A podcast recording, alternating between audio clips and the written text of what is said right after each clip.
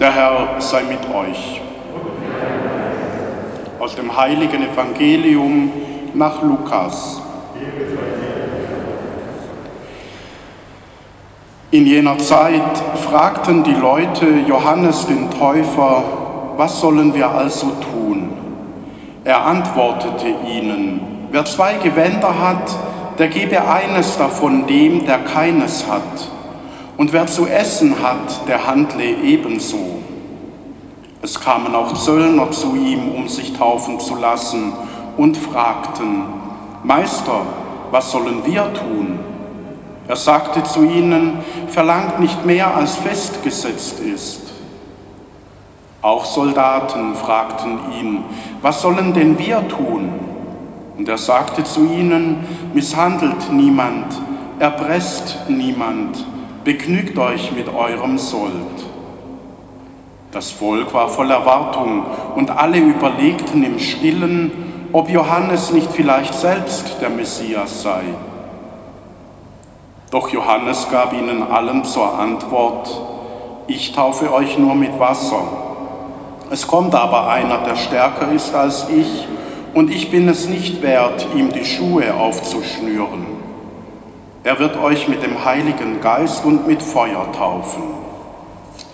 Schon hält er die Schaufel in der Hand, um die Spreu vom Weizen zu trennen und den Weizen in seine Scheune zu bringen.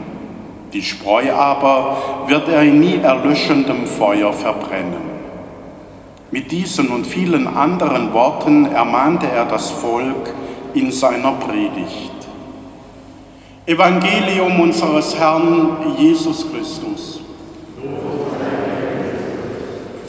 Schwestern und Brüder, liebe Jugendliche, die Menschen waren von der Predigt Jesu angetan, äh, von der Predigt des Johannes angetan.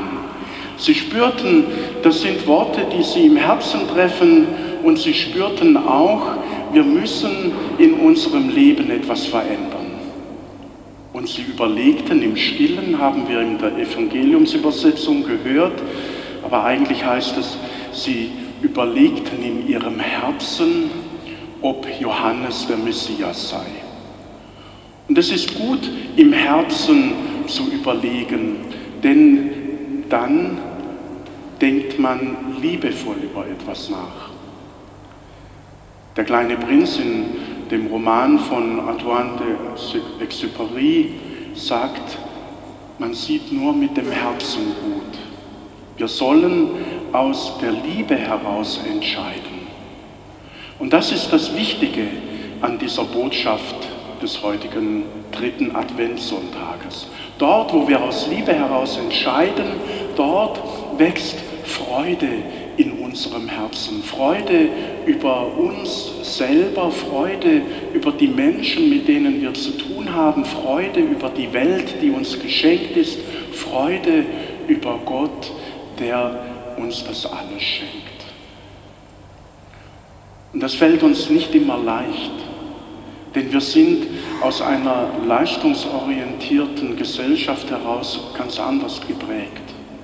Wir sind gewohnt zu verhandeln.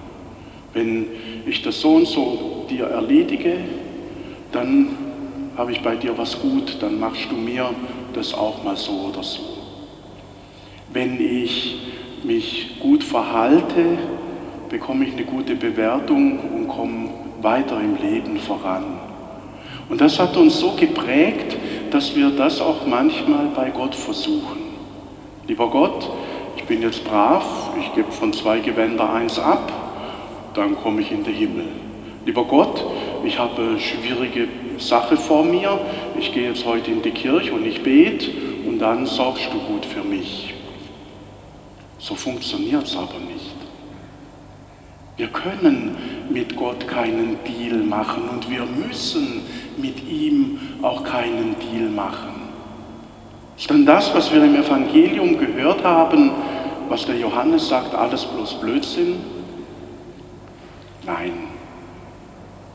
Aber wir brauchen einen anderen Blickwinkel, nämlich den Blickwinkel des Herzens.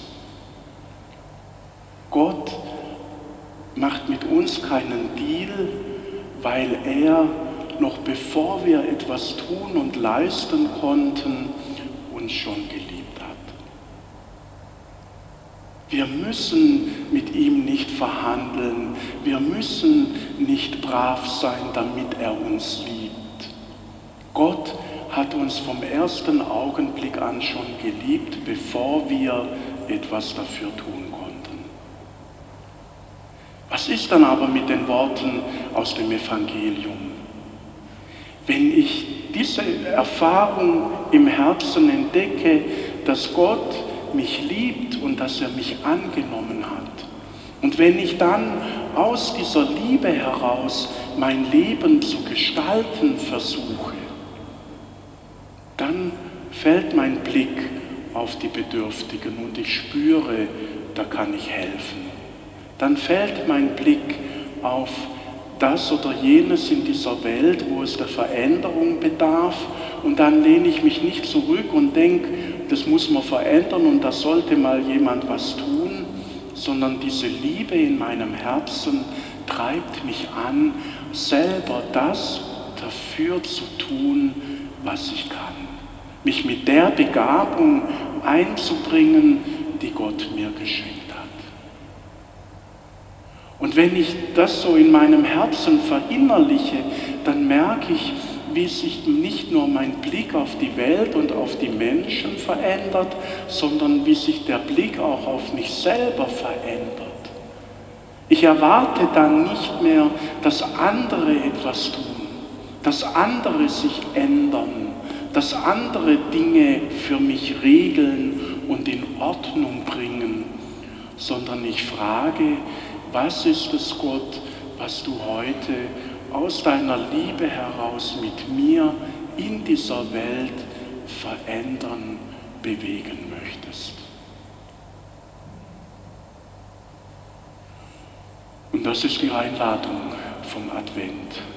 Adventlich leben, in Erwartung zu leben, dass Gott in meinem Leben tatsächlich da ist und immer wieder mit seiner Liebe hereinbricht und ich mich von dieser Liebe anstecken lasse und selber liebe.